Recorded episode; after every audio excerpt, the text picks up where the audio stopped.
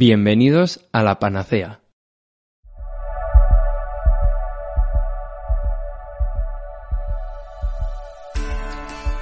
La panacea. No sé. A mí me suena algo de los dioses. La panacea es una ilusión, yo creo. Es una ilusión. Y me lo estoy inventando completamente. Hombre, no sé lo que significa, pero vamos, se- siempre se usa como, eh, como que es lo mejor. La hostia.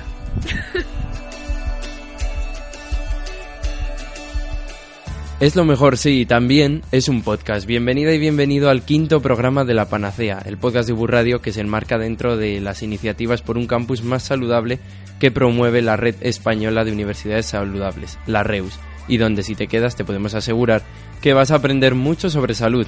La REUS es ese, organismo que busca lo que te digo, fomentar los hábitos saludables dentro del ámbito universitario y está presente en más de la, en más de la mitad de universidades españolas en las que está presente hay un delegado del rector. Aquí en Burgos es Miguel Corbí Santamaría, que hoy sí que está con nosotros. Buenos días, Miguel. Buenos días a todos. ¿Qué tal? Pues muy bien, muy contento de volver a estar por aquí. ¿Con salud? Sí, ¿no? Con salud, con salud, claro. Muy bien. Y también está con nosotros María Hola. y Usía, Hola. que ha venido de Vigo, que hace un mes tampoco estaba. O sea que estamos todos, Por chicos. fin, después de unos cuantos programas, aquí faltando Ya. gente. Qué chulo. Hacía mucho que no coincidíamos los cuatro a la vez. Pues hoy vamos a hablar de cosas del día a día en las que no pensamos todos los días. Detrás de la forma del carro de la compra, de sus ruedas que se atascan, de la colocación de los productos en las tiendas, las etiquetas, los carteles, la música, hay una ciencia que combina marketing y neurociencia, porque nada es porque sí y al fin y al cabo todo está en la mente. Hablando de mente, ¿sabías que el factor emocional es muy importante en la salud sexual y no todo es cuestión de ausencia de enfermedades, que también es muy importante. La suma de un bienestar físico, emocional, mental y social forma lo que realmente es la salud sexual. Hoy en la panacea neuromarketing y salud sexual. ¿Te quedas? Empezamos.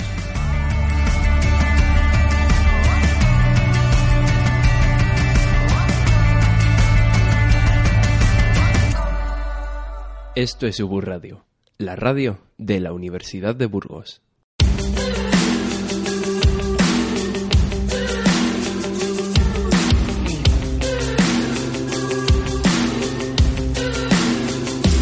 ¿Sabes de verdad cuántas veces al día estás expuesto a Internet?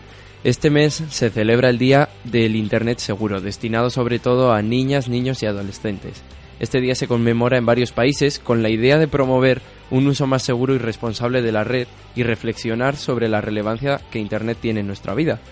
Muchas veces no pensamos que la red con la que trabajamos cada día va más allá de buscar algo en Wikipedia, leer la prensa o actualizar nuestras redes sociales. Las búsquedas que realizamos, los vídeos que vemos y hasta, según algunos, lo que llegamos a decir tienen consecuencias en nuestra vida digital. Hoy vamos a hablar de uno de los recursos más usados por las empresas, el neuromarketing. Y antes de explicar en qué consiste y cómo nos afecta en el día a día, vamos a saludar a Raquel Mascaraque que nos acompaña en el otro lado del teléfono. Buenos días, Raquel. Hola, buenos días, chique, ¿qué tal? Muy bien, muy bien. Aquí con, con ganas de aprender sobre neuromarketing. bueno, pues vamos allá. Vamos allá. Hay que recordar a nuestros oyentes que Raquel es periodista, publicista y comunicadora audiovisual, como nosotros, eh, que tras trabajar unos años en el departamento de marketing y comunicación de una empresa, apostó por estudiar un máster de neuromarketing. Gracias a Internet, nuestro protagonista de hoy, te hemos conocido y hemos visto el gran trabajo que realizas explicando a tus seguidores que por mucho que creamos que tenemos el control absoluto, en realidad no lo tenemos. Qué miedo, ¿no? Sí, da un poco de miedo, ¿no?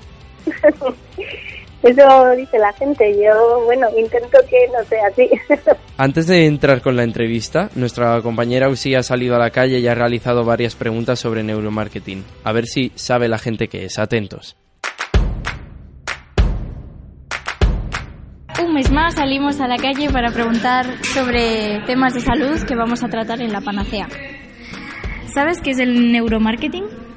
Eh, tiene que ver con la capacidad eh, o sea, no sé cómo explicarlo, pero es en plan de lo que tú piensas eh, con respecto al marketing y a la venta de los productos. Pues lo que yo conozco del neuromarketing es que eh, los, los medios de publicidad básicamente estudian a las personas y sus comportamientos y sus respuestas ante determinados productos o campañas publicitarias para adaptarlas y hacerlas más llamativas para ellos en función de los gustos que tengan o, como, o la respuesta que tengan hacia ellos. Sí, creo que sí.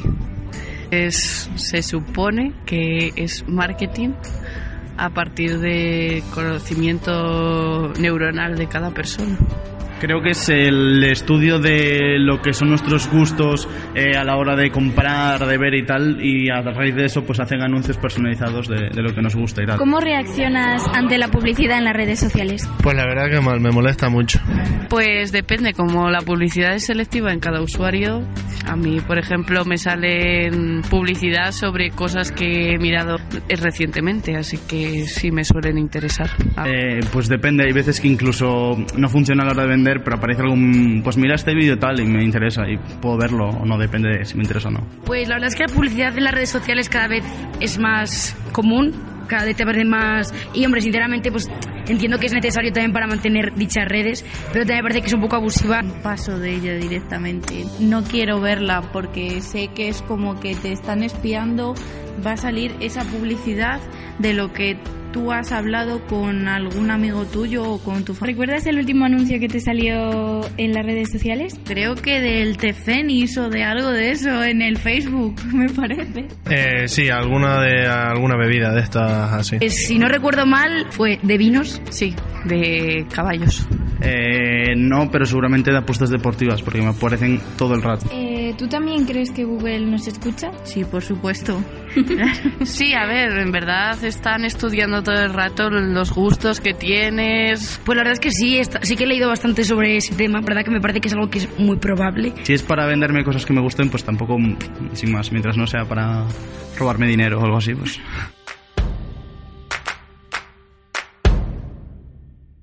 Y después de escuchar esto, Usía, te toca. ¿Tú sabías lo que era el neuromarketing? Yo lo sabía de cuando se daba en persuasión publicitaria, de esto de que te lo enseñan Somón y poco más. Debo decir que ya no me acuerdo de nada. Pero la gente, el- la mayoría, hacían así como un fallo y sí que, que algo sí que entendían, pero no del todo. Luego había los que decían el no rotundo. Y luego había los que no tenían ni idea ni siquiera de, porque no tenían ni redes sociales, ni querían saber de nada relacionado con el Internet. Tú, Raquel, sabes que, eh, o sea, sabes eh, cómo, cómo explicárselo a la gente. Tú que sabes más o menos contarle al mundo qué es el neuromarketing. Eh, ¿Crees que mm, lo conocemos o, o no? Bueno, es que creo que estamos en un poco la era del neuro todo. Ahora, ahora a todo se le pone la palabra neuro y, y funciona bien. El neuromarketing, yo me gusta definirlo como una mezcla entre psicología y marketing que utiliza herramientas de neurociencia pues para, mm, para estudiar el comportamiento del consumidor, ver qué áreas del cerebro se activan, cuando hay picos de emoción y para ver un poco todos los procesos inconscientes, porque como decías antes, creemos que, tenemos el control de todo, pero realmente más del 90% de las decisiones comienzan en el inconsciente. Entonces el neuromarketing realmente funciona para, pues para estudiar esa parte inconsciente y dirigirse al usuario de una forma efectiva y no hacer una sobrecarga de anuncios como hay ahora, que, que ahora es anunciar por anunciar y realmente eso no funciona. Sí, muchos de nuestros compañeros, o sea, la gente que hemos preguntado, nos ha dicho eso, ¿no? Que al final, pues algunos agradecían esos anuncios porque iban más destinados a ellos, pero otros lo veían como una agresión en redes sociales. Claro. Últimamente también da la sensación de que la palabra neuromarketing se suele mm, catalogar como, como un engaño en Internet, ¿no? Pero es que también es verdad que antes de existir este neuromarketing online, teníamos neuromarketing offline. Eh, ¿Qué diferencias podemos encontrar entre ellos? Bueno, a ver, sí, lo lo la verdad, lo del engaño, cada vez que yo les llevo a alguien que estudia neuromarketing, lo primero que se les viene a la cabeza es manipulación o engaño. pero yo creo que eso es porque el cerebro es un gran desconocido y como no tenemos tantísima información, la gente ya se lo lleva a, pues a, la protección, que eso es un sistema de defensa muy, muy, muy común. Y, y, bueno, el neuromarketing no hace tantos años, en realidad la neurociencia o el estudio del cerebro no hace tantos años que, que se pudo empezar a, estudiar.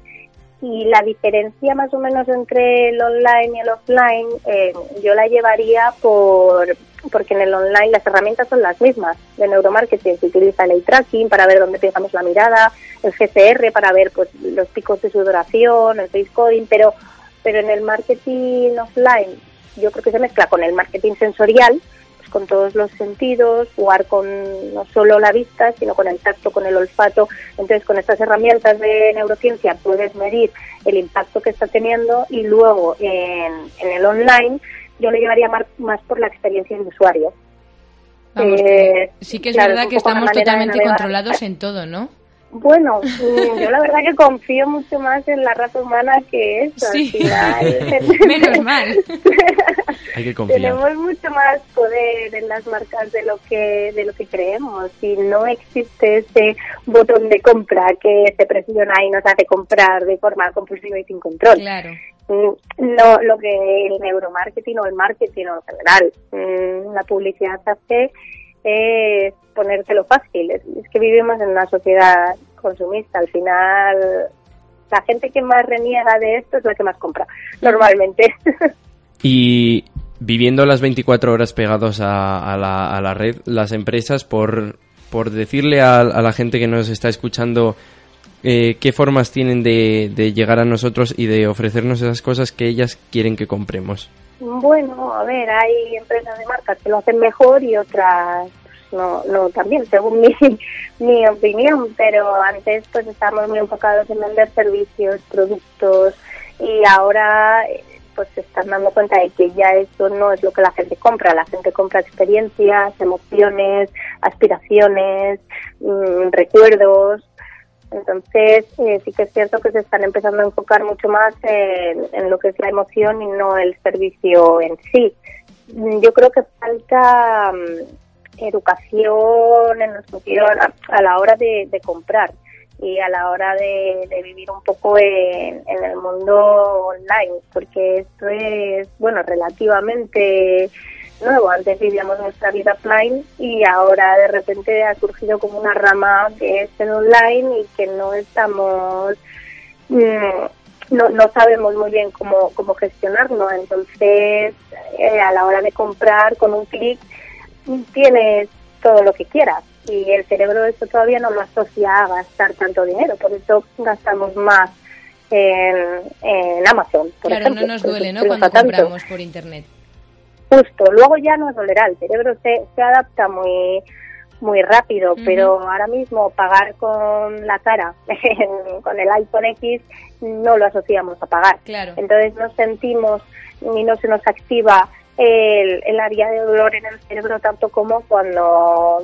damos un billete de 50 y nos devuelven varios billetes, monedas Claro. También es verdad que ahora las marcas están empezando a usar la figura del influencer, sobre todo para, para ganar la confianza de los usuarios. Lo que decías tú, ¿no? De, de sentirnos también un poco esa sensación de paz cuando compramos, ¿no? O decir, quiero ser como esta persona, entonces eh, voy a hacerlo así porque es, el, es la forma más rápida de llegar, ¿no?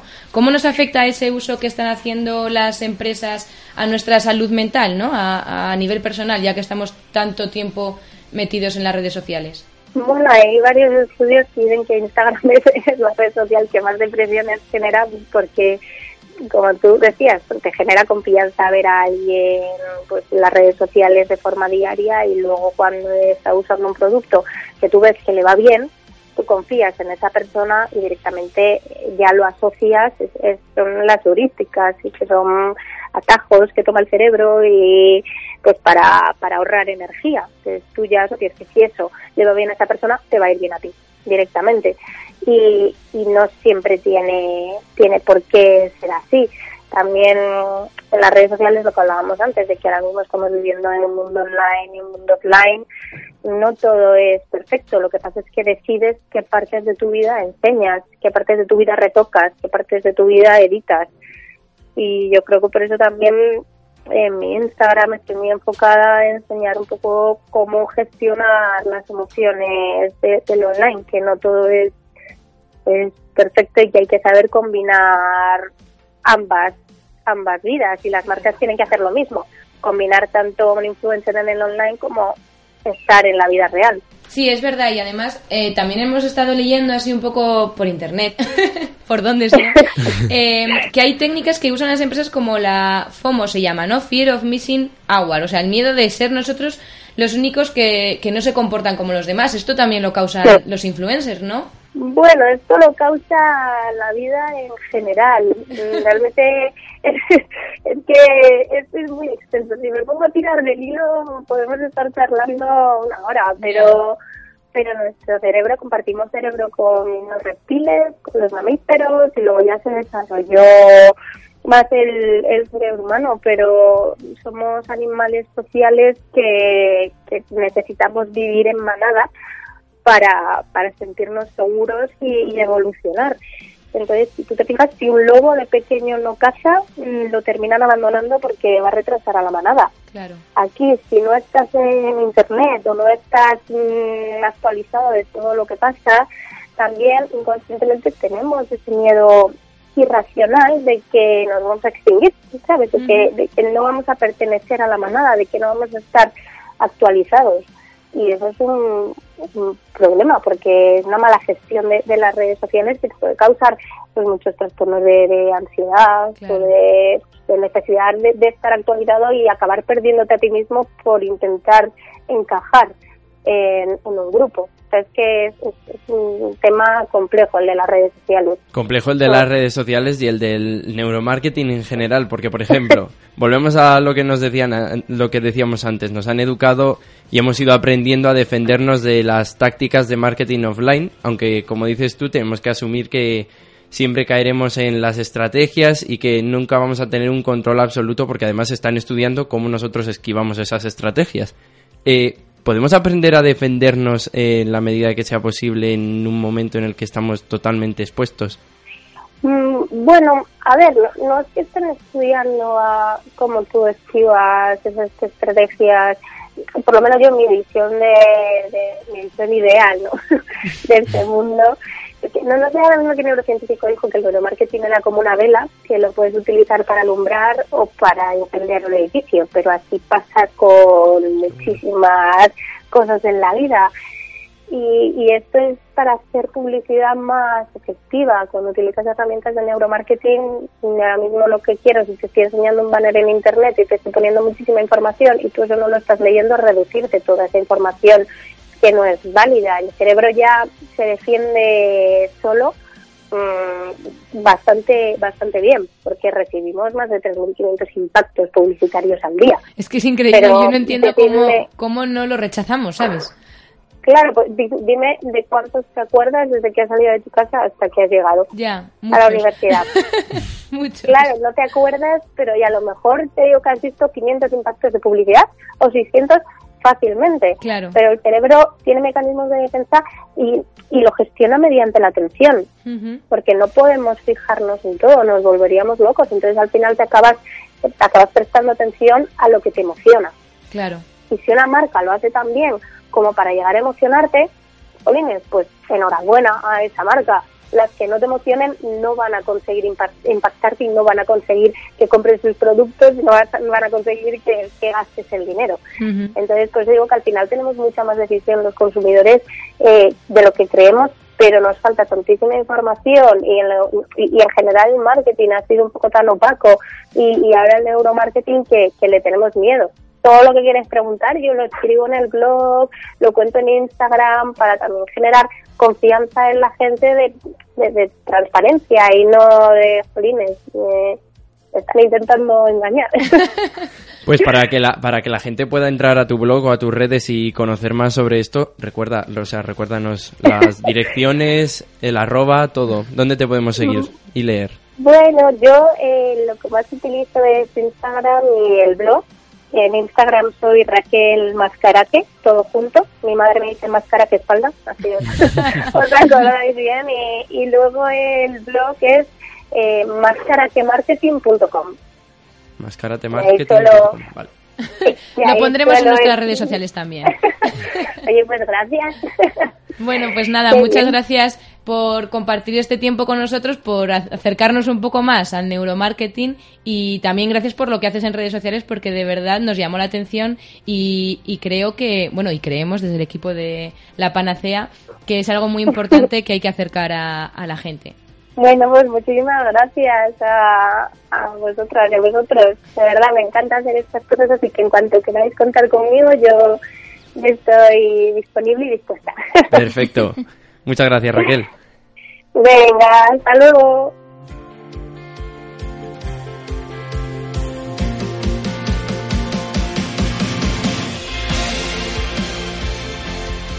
Sigue todos los programas de Ubu Radio en nuestra web www.3.ubu.es barra Ubu Radio.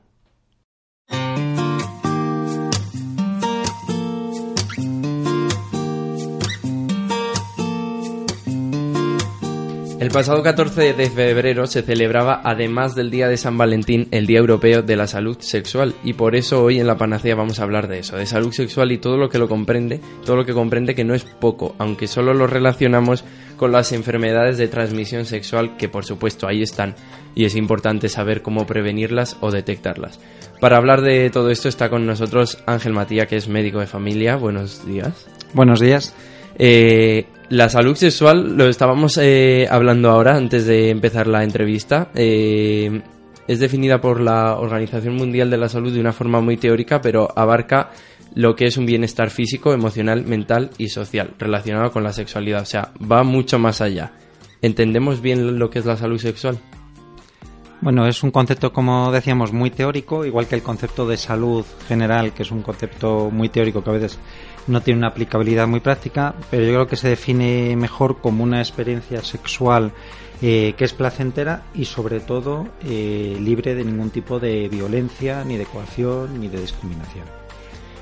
Eh, hablábamos de ese factor de las enfermedades de transmisión sexual, las ETS, que ahora mismo podemos encontrarlas como ITS. ¿Sigue siendo lo mismo? Sí, sigue siendo lo mismo. Son las enfermedades que hace muchos años ya se llaman enfermedades venéreas, que luego empezamos a hablar de enfermedades de transmisión sexual, ETS, y ya desde hace unos años el concepto, por lo menos formal, que utilizamos en el ámbito sanitario es ITS, es infecciones de transmisión sexual.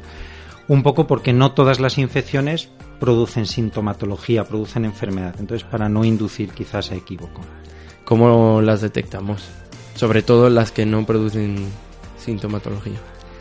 las que no producen sintomatología quizás ahí radica el problema, que pueden producir una falsa sensación de seguridad, porque en algunos casos es lo que va a favorecer el que se transmitan esas infecciones y sin embargo son personas que son asintomáticas pero son capaces de transmitir la enfermedad. ¿Solo se pueden transmitir vía sexual o hay alguna enfermedad que cuando ya la tienes puedes eh, transmitirla de otra forma? Eh, se pueden transmitir, básicamente es verdad, que son con las relaciones sexuales, la forma de transmisión de las ITS, pero luego hay otras formas, el contacto con la sangre, con los hemoderivados, como ha pasado por ejemplo con los virus de la hepatitis, sobre todo de la hepatitis C en concreto. Ahora ya tienen controles y es excepcional que pueda haber un caso de ese tipo, pero luego aparte con los fluidos, con las secreciones y la transmisión sobre todo madre a hijo a través de la placenta es una de las posibilidades o incluso en algunos casos puede ser a través de la lactancia. ¿Y actualmente estas enfermedades están disminuyendo o, aumentan? Pues desafortunadamente en la última década sobre todo están en franco aumento. Todas las ITS están en aumento y además sobre todo en un sector de población que habitualmente es el más joven. Los jóvenes entonces, si está aumentando, no sabemos muy bien cuáles son y no tenemos mucha conciencia de, de, cómo podemos eh, llegar a cogerlas. Seguramente, creo que hay poco conocimiento eh, con respecto al tema de las ITS y sobre todo en cuanto a la falsa sensación de seguridad que hablábamos antes, de que muchas veces lo asocian a limpieza o a estatus económico o a estatus social, cuando no tiene nada que ver con ello. Es decir, como decíamos antes, hay un porcentaje amplio de personas que son asintomáticas y sin embargo tienen la enfermedad y son las que lo transmiten. Y de hecho las personas asintomáticas ahí sí que hay una diferencia por sexo. Sobre todo son más las mujeres que los hombres. Eh, ya que desde aquí, desde la panacea, podemos informar un poco sobre todos los temas de salud de los que hablamos cada, cada mes, ¿cuáles son las enfermedades sexuales más, digamos, comunes? La más frecuente de todas es la infección por el virus del papiloma humano. Yo creo que ahora se conoce mucho porque es de la famosa vacuna que la gente asocia vacuna para el cáncer en las mujeres, porque a fecha de hoy sí que está en calendario vacunal y se pone en las mujeres. Eh, el virus del papiloma humano, en muchos de los casos, es asintomático, por no decir la mayoría de los casos asintomático. Es una infección que su prevalencia es muy alta, significa que mucha población que tiene relaciones sexuales, porque básicamente su vía de transmisión es por las relaciones sexuales, eh, tiene la infección. Se calcula que más o menos tres cuartas partes de la población con sexualidad activa. Y el problema es eso, que muchos de ellos son asintomáticos y de hecho la detección en el caso de las mujeres básicamente es con la citología. Hay eh, formas de protección muy amplias, pero yo creo que la más básica es el preservativo, todos, todos lo conocemos, pero ¿cuáles, ¿cuáles son todas las formas con las que podemos protegernos de las ITS? Bueno, hay mucha variedad de ITS, pero básicamente para todas ellas el método más seguro y efectivo y sobre todo para las de mayor gravedad, eh, como pueden ser virus de hepatitis C, VIH, algunas de estas, eh, sobre todo sin duda es el preservativo, es el condón. Luego, con el condón, con el preservativo, lo que sí que tendríamos que tener en cuenta un poco es el manejo, la utilización. Hay algunos aspectos de él que a veces es verdad que no son bien conocidos, sobre todo porque lo tiene que utilizar y porque quizás tiene más actividad sexual, que es verdad que son la población o sector más joven, como también es lógico.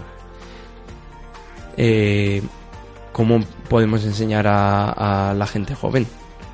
Pues yo creo que es una tarea mm, por parte, sin duda, de la familia, pero sobre todo también a nivel de la escuela, del colegio, del instituto. O sea, tú, por ejemplo, como médico, piensas que los jóvenes ahora mismo, sobre todo en la edad adolescente, donde se empiezan muchas relaciones sexuales, tienen conciencia de todo esto y que tienen la suficiente información en el instituto, por ejemplo. Yo creo que básicamente la información sobre todo es un poco el boca a boca, como ha sido toda la vida, y eso a veces induce error. Cuando contactan con el ámbito sanitario, con la enfermera o con el médico de familia en este caso, sobre todo atención primaria, que creo que es un poco la puerta de entrada y donde habitualmente les vemos, pues es verdad que en este aspecto les podemos aconsejar o asesorar, igual que en las mujeres, con la utilización de anticoncepción, ¿no? cuál puede ser el más indicado en función de lo que ellos nos comenten o nos digan pero eh, el problema quizás en los adolescentes es que por su estado de salud, que habitualmente es normal, es sano, pues contacta un poco con nosotros. Eh, la infección por VIH, que es una de esas infecciones eh, conocidas, ¿se considera también una ITS? Sí, es uno de los aspectos quizás más importantes por el tremendo impacto que tiene la infección por el VIH y sobre todo porque muchos no la asocian como una infección de transmisión sexual y porque parece en los últimos años ya no se habla de ello, prácticamente no se oyen campañas y parece que ha desaparecido. Y sin embargo en España tenemos más de 3.000 casos diagnosticados de infección por VIH anualmente, cada año. Una batalla que suelo tener yo, por ejemplo, con mis amigos es, ¿es lo mismo el VIH que en sí el SIDA? Porque siempre dicen que hay gente, yo por ejemplo era la que decía que era lo mismo, pero dicen que, que no es lo mismo realmente. Sí, es consecuencia de, es decir, las dos cosas son consecuencia de la infección por el VIH, por el virus de la inmunodeficiencia humana, lo que pasa es que inicialmente lo que tenemos es la infección y solo un porcentaje de aquellos que tienen la infección acaban desarrollando a lo largo de los años eh, lo que se llama SIDA, SIDA perdón, que es el síndrome de inmunodeficiencia adquirida. Es decir, lo que se produce es una bajada de las defensas, una disminución de las defensas y eso favorece infecciones que de hecho muchas veces es la causa principal de mortalidad en estas personas. Cuanto más se tarda en diagnosticar y el diagnóstico es más tardío, el riesgo de que acabemos desarrollando un SIDA es mayor y por lo tanto de que tengamos complicaciones.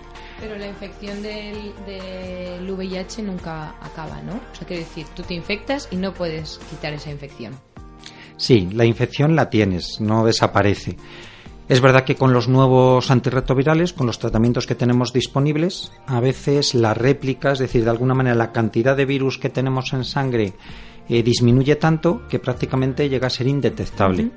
Pero evidentemente la infección per se no llega a desaparecer. Lo que hacemos es controlarla con los tratamientos Claro. y eso también facilita el que disminuya de alguna manera la facilidad de contagio. Es muy importante y es algo en lo que muchas veces no, no pensamos que el hecho de que podemos hacernos una prueba. Y no es tan difícil, ¿no? O sea, ¿cómo podemos detectar si tenemos o no el VIH? El VIH, que quizás es la infección que mayor trascendencia puede tener, o uno de los que más trascendencia puede tener, lo más importante sobre todo es eso, es la detección precoz. Casi la mitad de los diagnósticos que se producen con el VIH son tardíos, es decir, se producen muchos años después. Con lo cual, no solo es lo que hablamos, el riesgo de desarrollar al final un SIDA, sino que también el riesgo de contagio para todos los contactos que tengamos en esos años cuando no sabíamos siquiera que teníamos la infección. Si nosotros tenemos una relación con una pareja que no es la habitual y sin una protección adecuada, pues lo que deberíamos es de plantearnos el realizar esta prueba.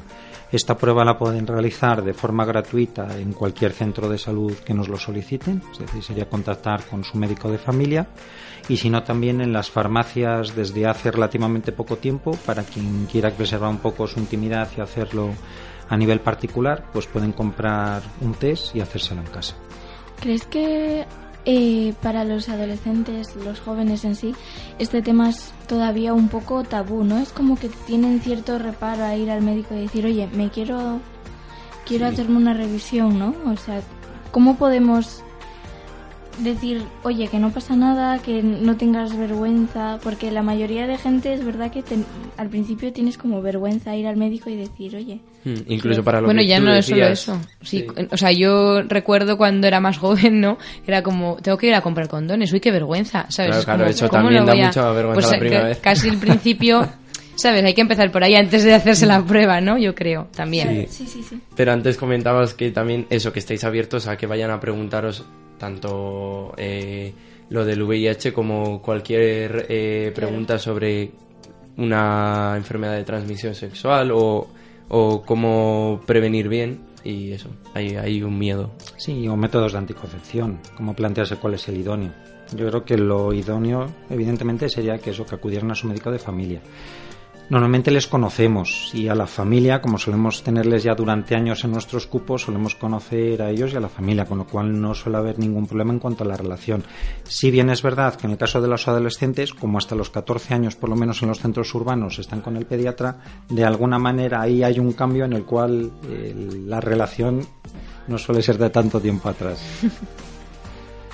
Pues aquí lo dejamos. Vamos a, a apuntarnos sobre todo eso, que es importante saber antes que dejar la duda.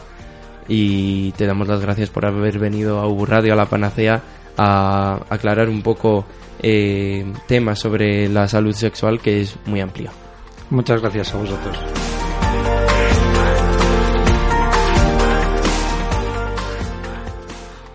Estamos en Twitter, arroba Ubu Radio. Síguenos.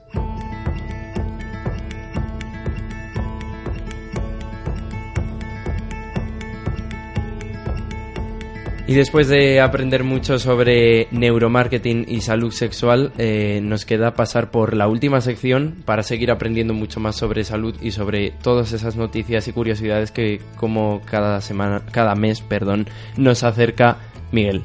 ¿Qué nos has traído? Pues mira, hoy he traído una cosa que además puede estar relacionada con los dos temas que hemos tratado, eh, aunque es una cosa totalmente distinta, que es una noticia de univision.com que revitalizaron este 14 de febrero porque ya la publicaron inicialmente en 14 de febrero de 2018. ¿Vale? Y el titular que no para captarnos es ¿Por qué los abrazos pueden salvar vidas? Muy importante, ¿eh? Oh. Exactamente. Vale, ¿y por qué? Muy importante dar abrazos. Pues es que hay varios motivos, entonces eh, han hecho una especie de recopilación de diferentes artículos que hablan sobre los beneficios de los abrazos y hablan de muchas cosas, ¿vale? Todo esto viene al fin y al cabo por un único concepto, yo creo, que es que abrazar reduce la producción de cortisol, que es esa hormona que sabemos que es la del estrés. Entonces, si no, cuanto más abracemos, pues parece ser que eh, más salud tendremos, más equilibrio y conseguiremos estar un poquito menos estresados, que seguro que a ninguno nos viene mal. Eh, si no tenemos a alguien a quien abrazar, nos compramos un saco y abrazar. Podría ser. De hecho, una, hay una parte que habla de los ositos de peluche. Fíjate que también Ah. tienen su beneficio. Lo que pasa es que no se trata solo ya de los abrazos, sino que cualquier contacto físico puede resultar eh, positivo. ¿vale? Sabéis que bueno, pues aquí eh, la cultura nos lleva a que el, el tacto sea uno de los sentidos que menos trabajemos, aunque posiblemente sea de los más ricos en cuanto a comunicación. No todo contacto físico es un contacto sexual, eh, contrario a lo que mucha gente puede llegar a- a pensar. Entonces, bueno, pues se habla también de dar la mano o incluso masajes, que podrían también tener ese efecto beneficioso en la reducción del cortisol y el aumento de la oxitocina, que es la que se conoce como la hormona del amor. Oh. Los masajes sí que quitan el estrés, eso es así. Tú, pues yo nunca me voy a dar un masaje. Pues ya es Yo hora. tampoco, la verdad, ¿eh? Se lo voy a decir a mi madre por mi cumple. Mira, a ver, pero, pero sus beneficios tienen, además de este. Llévale, aunque- esa- llévale el artículo y fíjate. Ya, que- yo, mamá, por favor. Mamá, escucha la panacea, mira lo que dicen. Exactamente. Bien, entonces, eh, pues parece ser que la oxitocina promueve los sentimientos de devoción, confianza y unión. Esto nos lo dice un investigador de eh, una universidad que tengo por aquí, que he perdido. Eh, pero bueno, que os digo más adelante si lo encuentro. La cuestión es Que eh, que precisamente el, pues todos estos sentimientos que nosotros podemos eh, llegar a sentir eh, por medio de los abrazos son muy similares también a los que tenemos con los sabores dulces o los sentimientos agradables, porque la parte del cerebro a la que afecta es exactamente la O misma. sea, que también está muy bien esas iniciativas que hacían las asociaciones de ponerse en la calle y decir abrazos gratis. Ah, sí, es verdad. Exactamente, exactamente. Y además sabemos lo que tenemos que hacer con la panacea, chicos. Y parece que no hay una duración tampoco eh, Estimada de abrazo. estimada de cuánto debe durar el abrazo. Sea que cualquier contacto puede resultar. Jolín, pues yo que siempre saludo con abrazos, que te lo voy a decir que, que nunca doy dos Mm. besos. Pues muy bien. Pues no tienes nada de estrés, Usía. Pero a la gente no le gusta, ¿eh? O sea, Pues nada. mal. A ver si lo ponemos un Carmona poco de también manda a darse un abrazo antes de... De los programas de hacer radio. radio. Muy bien, pues eh, igual es una cosa que tenemos que instaurar, claro que sí. Bien, ya he encontrado quién era la persona. Es Matt Hertenstein, es un psicólogo experimental de la uni- una universidad de Indiana, quien nos comentaba estas cosas que resultan tan interesantes. Así que está probado, así que chicos, apuntad. Luego, Abrazad. fijaros, tenemos otro, otro artículo de otro científico, en este caso es Alex Core de la Universidad de California, de UCLA, que considera los abrazos una de las principales claves para la felicidad. Ya más o menos parecido su, su tesis. seguramente. Entonces, lo que comenta este, este autor es que eh, para llegar a la felicidad nosotros tenemos que crear una especie de espiral ascendente y una de las principales bases, la primera que, que comenta, es la de eh, poder dar abrazos sin pudor. Confiado. Pues eso, como. Usía. Como Usía. Como Usía. Que si, que si vas a dar un abrazo con miedo, el efecto no, Claro. no es el mismo. Exactamente. Pues si hay alguien interesado en los otros tres pasos serían eh, hacer una lista de cosas por las que nos sentimos agradecidos, es decir, escribirlo, identificar las emociones, lo- o sea, darle nombre a las cosas que estás sintiendo y tomar decisiones para cerrar episodios de posibilidades eh, de angustia o incertidumbres. Vamos, que hay que abrazar y punto. Sí, Eso es lo- eso Siempre, siempre nos traes cosas de, de tienes que hacer esto y luego fijo que se nos ha olvidado hasta lo que nos dijo en el primer programa. Sí. Bueno, pues nada, ahí Vamos a están poner los un podcasts cartel- subidos. Un cartel de chicos, abrazos. Estaría guay. En la radio. No estaría mal, ¿no? Hay que recordarlo. Un abrazo antes de cada programa, lo ponemos aquí. Ponemos un corcho y vamos colgando la- las- los consejos de cada mes, porque si Si, no le se pones nos va. un tic para ver quién lo ha hecho y quién no. Muy bien. Y luego, pues fijaros que tenemos también otro beneficio, porque al final, pues el, la- la- un poco el equilibrio entre la oxitocina y, y el cortisol, pues nos dan una serie de, de beneficios que afectan a muchos sistemas del organismo, entre ellos el sistema inmunológico, ¿vale? que está muy relacionado con el estrés. Entonces, eh, en otra universidad de, de Estados Unidos, en Pittsburgh, el investigador Sheldon Cohen comprobó empíricamente que los abrazos ayudan a mejorar el sistema inmunológico. Es decir, se desciende el estrés y entonces somos más resistentes a las infecciones. Jope, pues sí, que hay que dar abrazos todo el rato. pues Es que está claro. Si os habéis Sí, puesto Nos lo os estás poniendo ya. Ya, sí, porque no hemos dado abrazos. ¿no? Exactamente. No, es que Ángel- tengo gripe. Ángel, No has ¿por qué dado se ha ido? Que si no le pedimos una receta, que ponga ahí una receta, unos abrazos. Exactamente, podrían recetarlo los médicos, es verdad. Y fijaros que también, eh, como lo que comentábamos antes del osito de peluche, nos comentan que eh, puede ayudar a aliviar los miedos incluso cuando abrazamos a un elemento inerte como puede ser un osito de peluche. Dicen que es Bueno. mejor si lo haces con una persona, ¿eh? Eh, o sea, que, el- que el beneficio es mayor, pero que te ayuda a llevar esos momentos de desasosiego cuando tienes la posibilidad de abrazar algo, como puede ser el osito, como puede ser una persona. Esto está publicado en una revista que es Psychological Science, ¿vale? No nos dicen quién es el autor, pero no confiamos en que sea una persona. Confiamos Sí, en la por el revista. nombre de la de revista provecho. tiene, tiene que sí. Exactamente. Y luego también, para ya para terminar, porque al final tampoco van a ser los abrazos la panacea, eh, eh, existe una, lo consideran también una medicina para el corazón, puesto que comprobaron en una muestra en la que había personas que habían sido abrazadas y personas que no habían sido abrazadas, que las pulsaciones cardíacas disminuían en las personas que habían recibido el abrazo. O sea, que estás más tranquilito, ¿no? Es como, venga, ea, ea, no pasa nada. un poco menos de estrés, un poquito menos de cortisol, un poquito Todo más de Un beneficios. poco oxitocina. más de defensas, un poco más de felicidad. Exactamente. total. Beneficios, beneficios. Yo solo pretendía ayudar a la gente. Claro.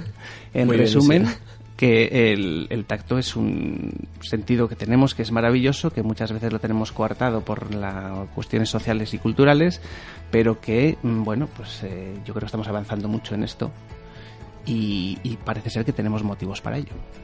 Pues perfecto. Con eso nos quedamos, ¿no? Pues sí, hoy ahora salimos del estudio y abrazar. Abrazar. Tú dejas de escuchar el podcast y abrazar Eso a quien es. esté en casa. Al osito. Exactamente. Al osito que sea. Y si, hay al- y si te vas a encontrar con alguien, un abrazo, abrazo. Y, y eso. y- Tenemos tarea para este mes. Hay Día chicos. Mundial del Abrazo, creo, ¿eh? No sé Pues cuándo es, ¿En pero creo que lo hay, sí. Lo Bueno, ya lo como, buscaremos. como el Día Mundial del Beso y esas cosas, así que... O el Día de la Radio, que fue el 13 de febrero. Eso Sí. es. Sí, Eh, también La semana pasada. mucha salud en- encerrada dentro de la, de la radio, ¿eh? Aunque no hayamos hablado de eso, pero lo hay. Eso es.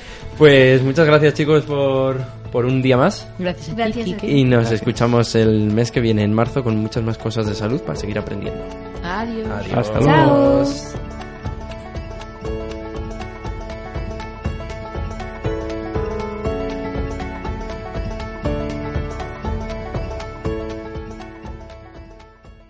Estás escuchando Ubu Radio.